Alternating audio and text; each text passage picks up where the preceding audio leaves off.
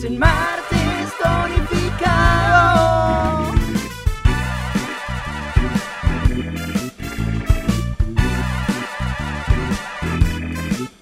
Y esto es martes tonificado.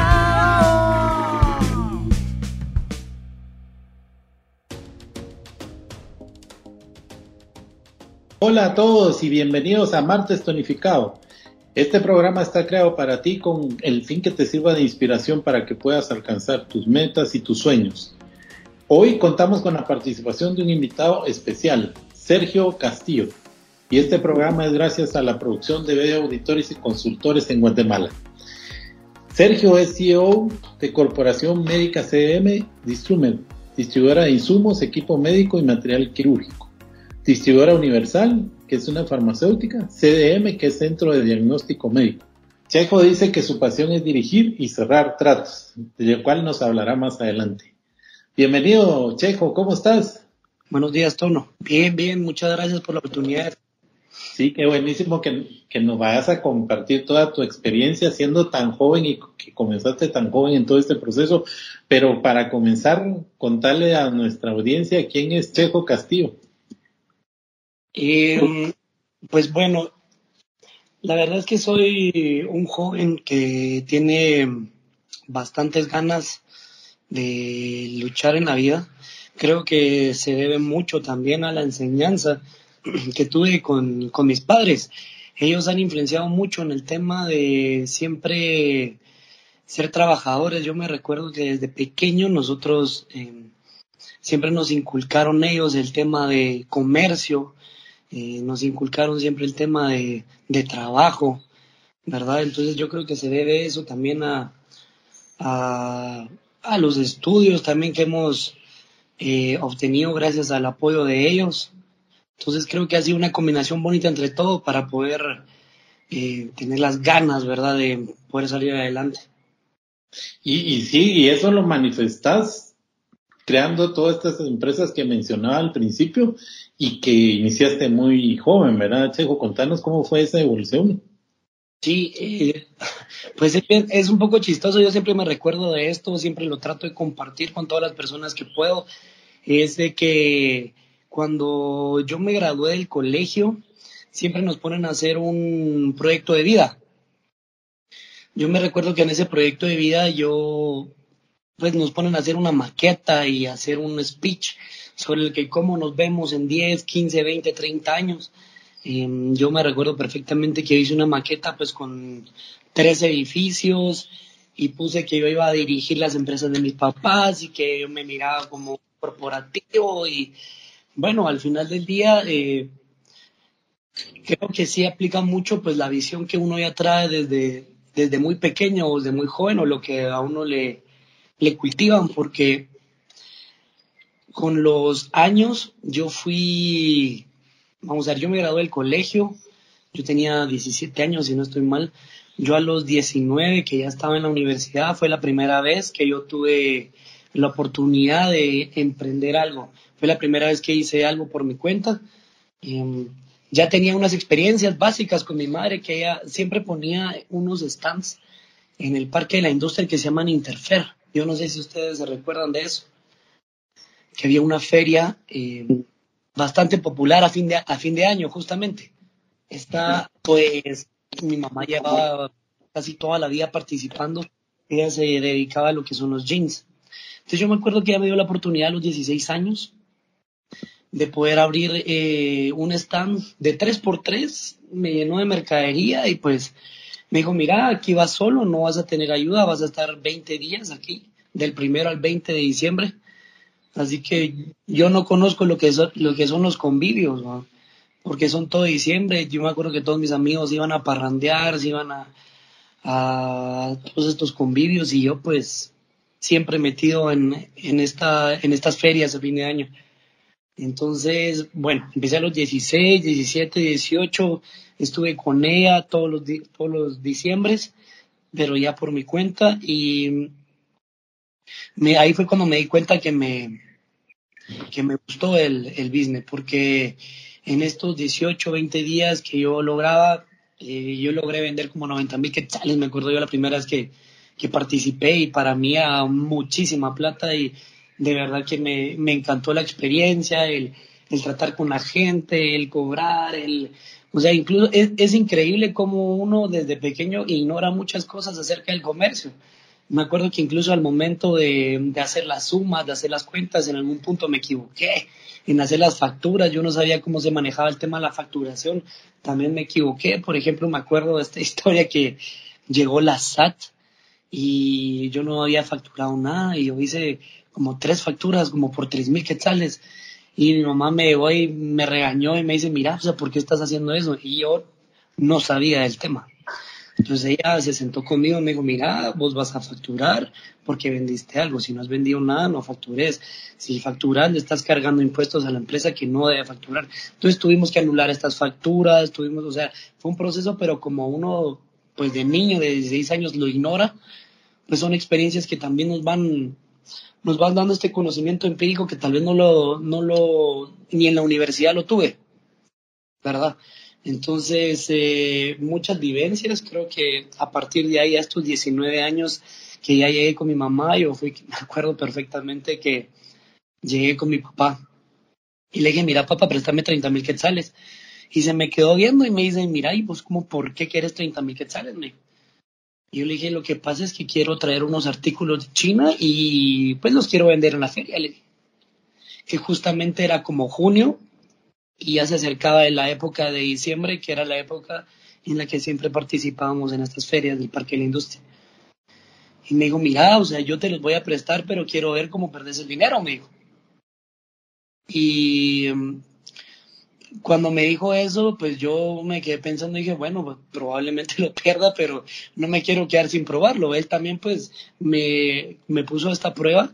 Eh, básicamente me retó y me dijo, bueno, aquí está, ma yo mandé a traer unas cosas que se llamaban selfie sticks, me recuerdo yo, o monopods, me recuerdo.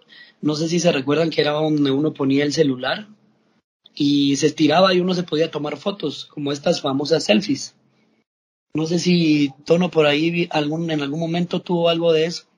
Sí, de acuerdo, sí. ¿Se acuerda? Bastante que vos eh, contés esa experiencia, sí.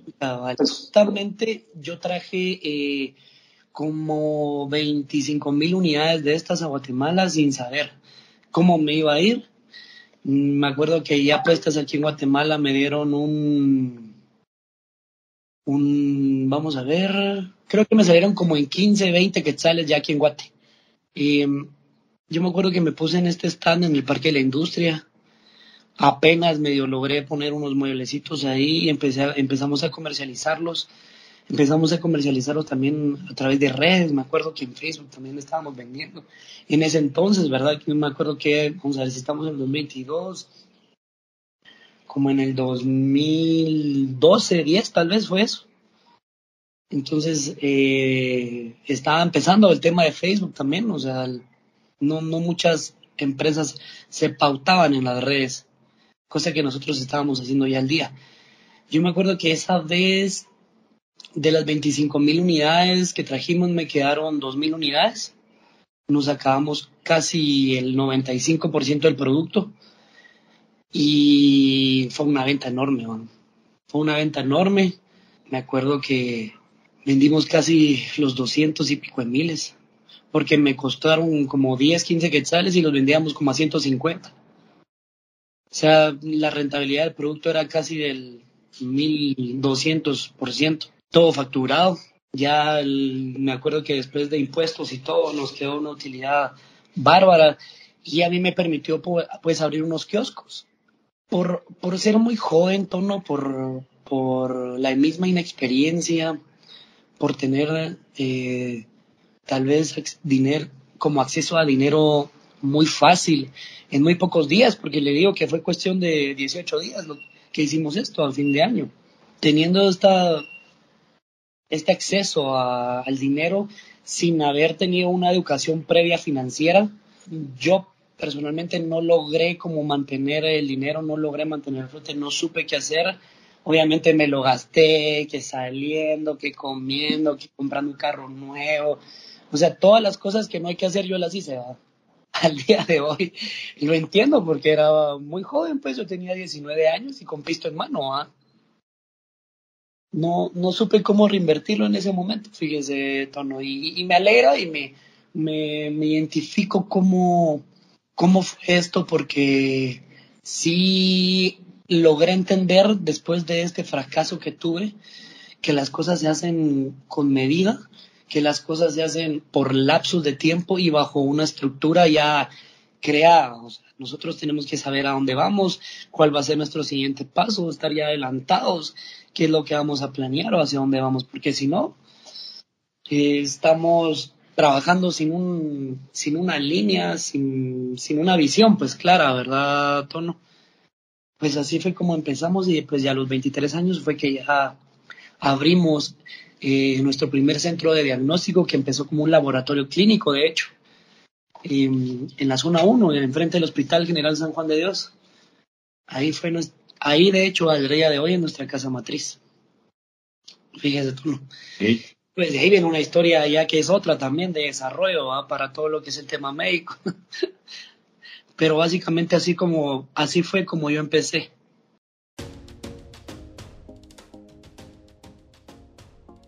En BDO Guatemala, proteger tus intereses y la de tus accionistas mediante un adecuado gobierno corporativo, riesgo y cumplimiento es nuestro objetivo.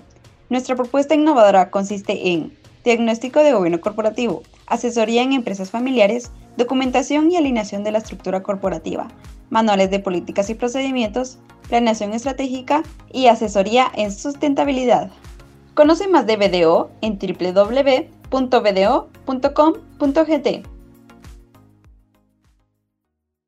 Y, hay una cuestión de fondo que me has manifestado varias veces y es la visión. Eh, has tenido esa visión para crear, para, para estar atento donde hay una oportunidad de negocios. ¿Cuáles podrían ser los tips que nos puedes compartir para poder desarrollar la visión que queremos? Creo que depende mucho de, de cada persona. Em, y aquí es como, por ejemplo, una pregunta bien clara que me hacía usted, Tono, que cuál es la pasión de uno. Eh, yo creo que todo el mundo, eh, cuando le preguntan cuál es nuestra pasión, creo que nos confundimos un poco y creo que siempre la pasión tiene que ser como una acción, ¿verdad? Todos nos, todos nos encerramos en, ah, mi pasión es jugar fútbol, ah, mi pasión es eh, escribir, ah, mi pasión, no, no necesariamente tiene que ser una acción, tú no. Creo que tenemos que hacer esta, este análisis eh, interno, eh, hacer esta retrospectiva de nosotros para poder saber en realidad qué nos apasiona. A mí me llevó muchísimo tiempo entender qué es lo que a mí me apasionaba. Me, llevó eh, años, diría yo, porque siempre estuve ligado a esta acción y al final del día, pues yo perfectamente le puedo decir que a mí la pasión que tengo es dirigir, que tal vez es algo más subjetivo, o cerrar estos negocios o estos tratos que, que a mí me, me, llenan de mucho orgullo y me, y me llenan mi corazón, ¿verdad? Em, ya sea un trato con una fundación, ya sea un trato con, de algún negocio, ya sea, pero el saber que uno está siendo productivo, pues tal vez a mí eso es lo que más me agrada. ¿Verdad? Es lo que más me apasiona, saber que estoy haciendo pues algo y que no me levanto todos los días y pues no hago nada y no aporto al mundo y no, y, no me estoy robando el oxígeno, sino que estamos pasando sobre la vida y no viendo la vida pasar sobre nosotros. Entonces sí creo que la gente tiene que hacer esta eh, introspectiva y ponerse a analizar cuál es su pasión para que posteriormente a eso ellos puedan entender sobre su entorno, cuáles son las oportunidades de negocio. Le voy a dar un ejemplo. Cuando vino la pandemia, se recuerda que en Guatemala nos cerraron dos semanas enteras. A todos. Y no tuvimos la oportunidad de hacer nada. Entonces nosotros nuestros costos operativos son muy altos. Nosotros íbamos a quebrar. Dando la casualidad de que esto se dio, que este fenómeno pasó, Em, nosotros tuvimos que cerrar, tuvimos que aguantar los sueldos de la gente. Obviamente pudimos eh, la primera quincena, pero la segunda quincena seguro íbamos a quebrar, pues, porque nuestra, nuestras planillas son muy, son muy altas. Eh, a tiempo, yo me recuerdo, me sentí un día con mi papá en la sala y nos pusimos a pensar, bueno, ¿qué vamos a hacer? Porque vamos a quebrar, pues, o sea, no hay de otra. Nuestros costos operativos son muy altos, las rentas son muy altas, los sueldos son muy altos, los salarios hay que aguantarlos y, hay que indemnizarlos y hay que... Entonces, como mis papás se han dedicado al área textil toda la vida, mi papá me dijo, mira, o sea, ¿qué, qué opciones podemos hacer? Entonces, una lluvia de ideas, nosotros, ya que estábamos en el tema médico, nos pusimos a pensar y dijimos, bueno, o sea, las mascarillas es una opción, pues, pero ¿cómo le hacemos? Y mi papá me dijo, mira, yo conozco a un amigo que yo creo que él hace uniformes y por ahí de, de repente él logra hacer mascarillas y no sé qué, y pues fuimos. O sea, más que todo es la intuición y el tal vez no, no tanto buscar esta oportunidad de negocio, sino que ver cómo uno puede salir a flote en un momento difícil. Obviamente, eh, el olfatear el mercado, el saber para dónde va, el leerlo, el ya estar en el medio, a uno le puede dictar y le puede facilitar muchas cosas. Pero tal vez en momentos de apuros es más también esta sagacidad que uno pueda llegar a obtener y cómo la obtiene es haciendo este brainstorm eh, y definitivamente viendo también en cuanto al entorno de lo que está pasando, tanto político como social. En ese momento estábamos cerrados en el país, en, en ese momento las mascarillas eran una, una, necesidad hacia el país y afortunadamente nosotros teníamos ya la distribuidora, teníamos el centro de diagnóstico como un lugar para que la gente pudiera llegar a comprar y mis papás eh, se habían dedicado todo el, todo, toda su vida al tema textil. Entonces se unieron esas tres causas y nosotros pues sabiendo las fortalezas que nosotros teníamos, a lo que nos habíamos dedicado y, lo que conocíamos, logramos crear y hacer estas mascarillas. Mire, Tono, yo le digo que en cuestión de un mes vendimos un millón de quetzales de mascarillas. Un mes. Le distribuimos a Guatemala completa una cantidad de mascarillas increíble. Fue algo que no sé si se va a volver a dar, no sé si va a volver a pasar, pero las oportunidades, las eh, como el olfateo del mercado, de lo que viene, de lo que va pasando, también tiene mucho que ver con las herramientas que uno. Entonces, se alinea, ahí sí que, como bien dicen, se alinearon los astros ahí con nosotros en esa época y, y fue una locura, es como para darle un poquito eh, de cómo lograr eh, encontrar estas oportunidades, ¿verdad, Tono?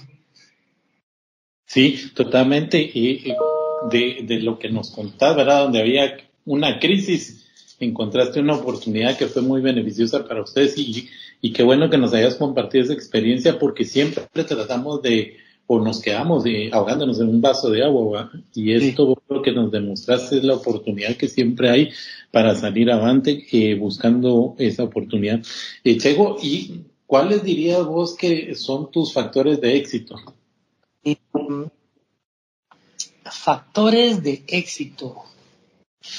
Yo creo que primero es, como todo el, a todas las personas se lo digo, eh, tal vez no somos las personas más eh, como dotadas con un IQ, Son, tenemos una inteligencia promedio, tal vez no somos las personas más con, un conocimiento educativo tan, tan, tan extenso como la gente que tiene tres maestrías súper estudiadas, súper letrada. Pero lo que nosotros tenemos, o por lo menos particularmente lo que yo tengo, es la perseverancia.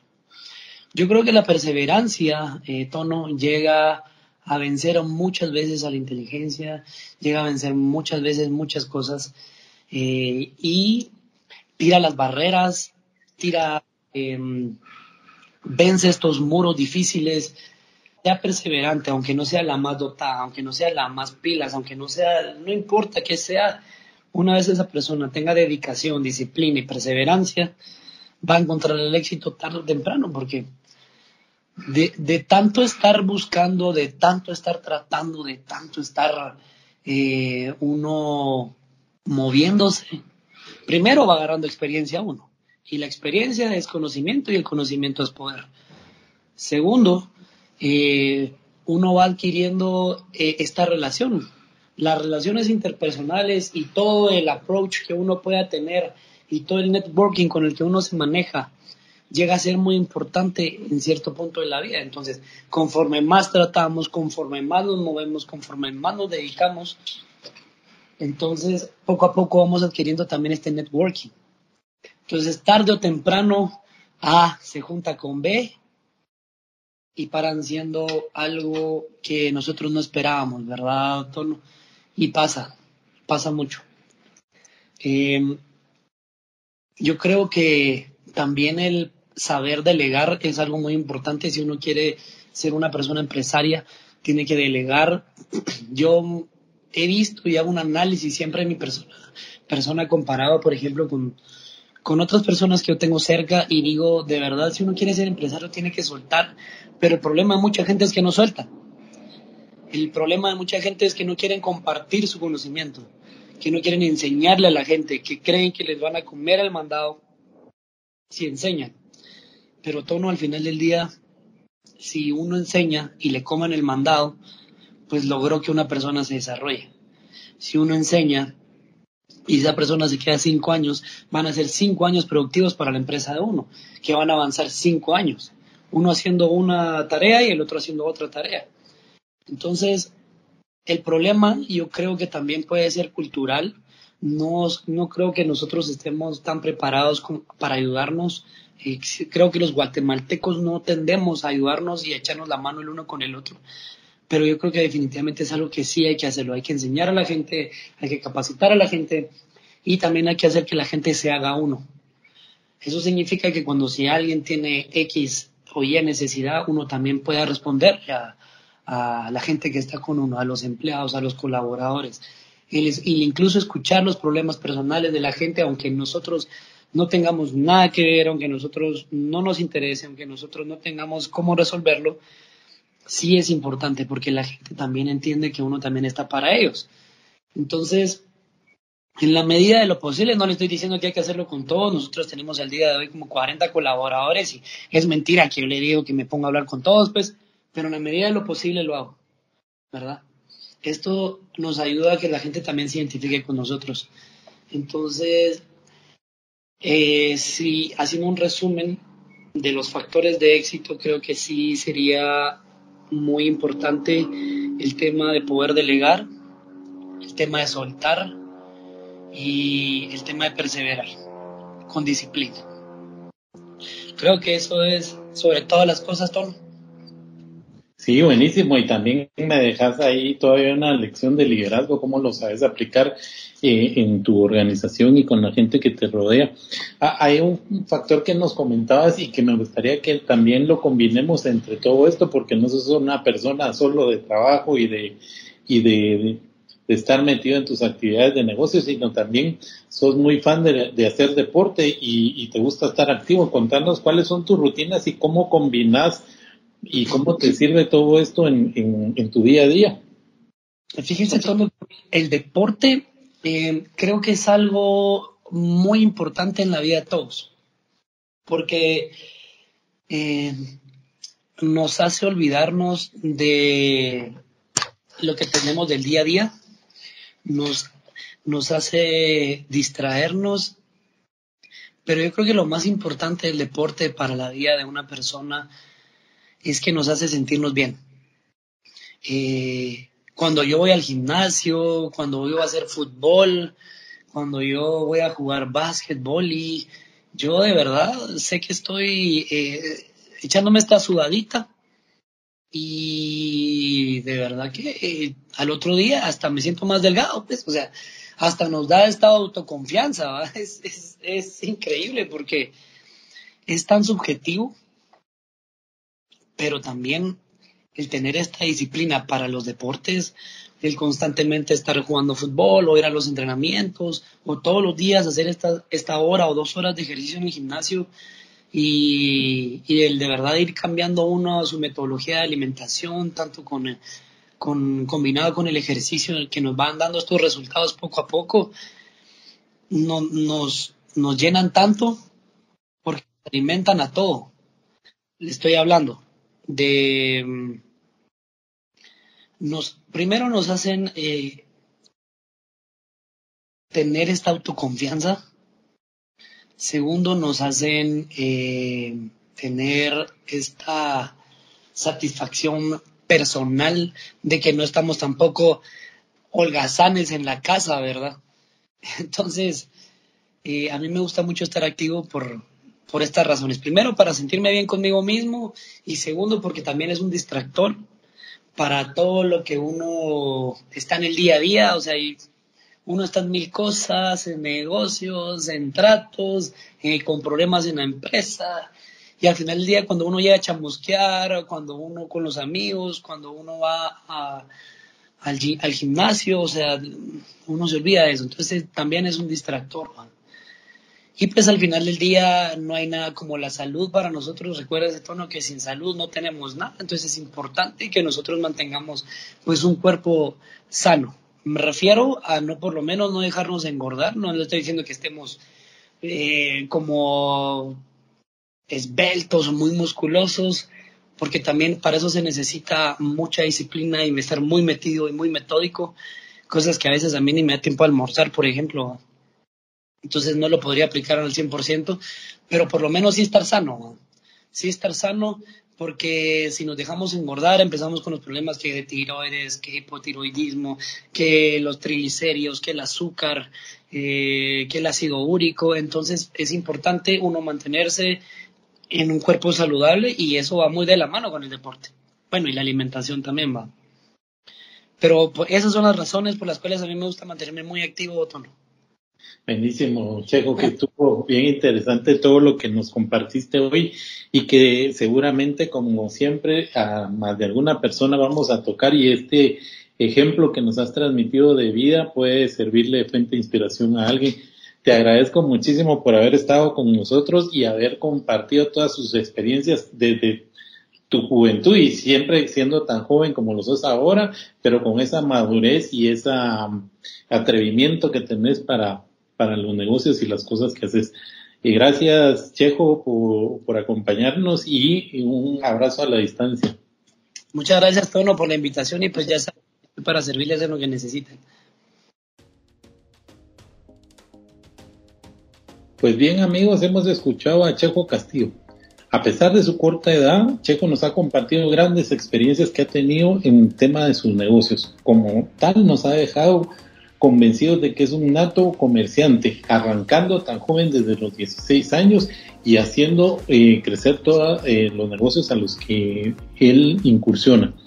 Me gustó muchísimo cuando habló de sus proyectos de vida, el ejercicio que hizo cuando era muy joven y cómo estableció su visión, el atrevimiento que ha tenido para los negocios y sobre todo la intuición, el hecho de que pudo ver en un momento crítico de, la economía a partir de la pandemia del COVID-19 una gran oportunidad para desarrollar los negocios. Además, me gustó mucho cuando platicó acerca de sus factores de éxito y el tema de la perseverancia, cómo lo maneja y lo aplica en su vida, especialmente en la manera en que él nos menciona cómo estar activo para mantenerse siempre eh, eh, activo en los negocios y en su vida personal. Pues bien amigos, ahora les voy a compartir lo que es mi reflexión. Recientemente vi un artículo relacionado con la publicación acerca de los países más y menos felices.